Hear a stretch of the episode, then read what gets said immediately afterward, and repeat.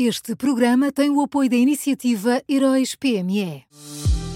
Já são conhecidos os semifinalistas da sexta edição dos Heróis PME. Chegou a hora de partilhar a sua opinião. Vote já na sua história favorita em heróispme.pt e ajude a selecionar os finalistas de cada categoria. Tem até ao dia 19 de maio. Esta é uma iniciativa Unit Consulting.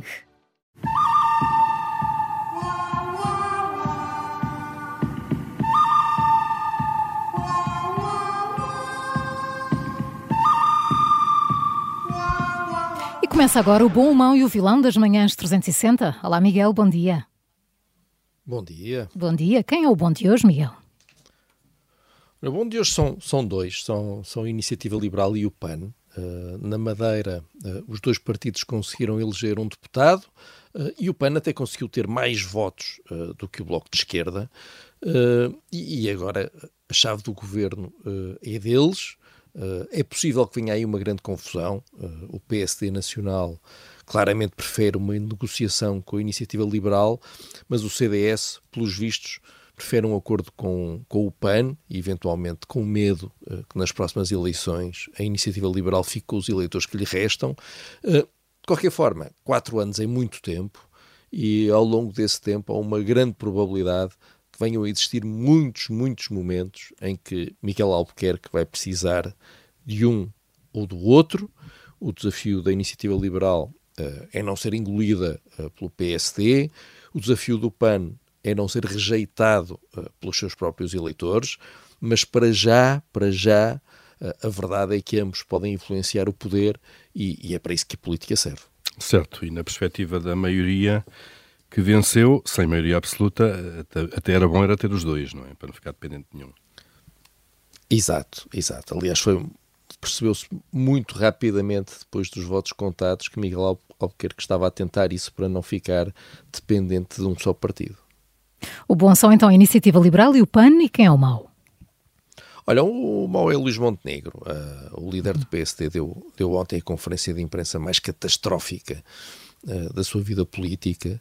Uh, Luís Montenegro foi para o Funchal com, com, a comissão permanente do partido a pensar que ia comemorar uma maioria absoluta de Miguel Albuquerque e de repente, sem perceber muito bem como, eh, foi apanhado no meio de uma situação uh, delicada e incerta. Uh, primeiro adiou a hora das suas declarações ao, ao, aos jornalistas e depois avançou por ali adiante, uh, afirmando que a noite em que Miguel Albuquerque perdeu a sua segunda maioria absoluta estava a ser uma noite de alegria, com uma vitória em toda a linha. eu ouvi Luís Montenegro e fui ficando num estado de crescente pasmo com a falta de noção da realidade uh, que ele demonstrava e, e, enfim, para adaptar uma frase célebre do debate político recente, uh, um esquadrão de cavalaria à desfilada na cabeça de Luís Montenegro não esbarraria uma única vez uh, com a realidade do que aconteceu ontem. E o estranho disto tudo é que parece que estas coisas acontecem de surpresa. Ninguém estava à espera de uma noite eleitoral e de preparar os discursos para cada cenário. É um bocado surreal isso. Zero. Dá a ideia que de repente ficou toda a gente em pânico e foi preciso inventar qualquer coisa para dizer.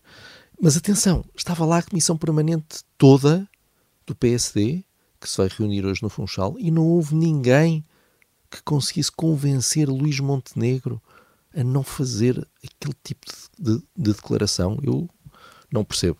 Não, não percebo como é que é possível. Vamos então em frente. Quem é o vilão, Miguel? Olha, o vilão é, é António Costa. Uh, o PS desfez-se na Madeira, uh, passou de 19 deputados para 11, perdeu quase metade dos votos que tinha conseguido em 2019 e foi uh, absolutamente varrido do mapa eleitoral, perdeu todos os quatro conselhos que tinha vencido há quatro anos. pior, o PS não tem neste momento um líder que possa ajudar a reconstruir o resultado. pior ainda, o PS não tem um programa que possa entusiasmar minimamente os eleitores uh, madeirenses e ainda pior, há 47 anos que o PS não faz ideia de como é que pode um dia ganhar as eleições uh, na Madeira. E perante tudo isto, uh, o que António Costa fez ontem foi, foi vestir o pijama, calçar os chinelos de quarto e ir mais cedo uh, para a cama. Uh, o líder do PS mandou para a frente das câmaras o seu adjunto no partido.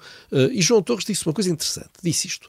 Sempre que o Partido Socialista vence ou perde uma eleição, é todo o Partido Socialista que vence ou perde essa eleição.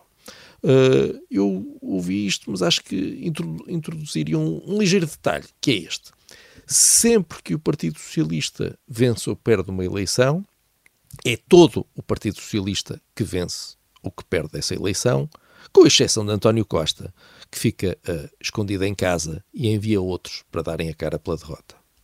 Vamos ao resumo. O bom desta segunda-feira são a Iniciativa Liberal e o PAN, o mau Luís Montenegro e o vilão é António Costa.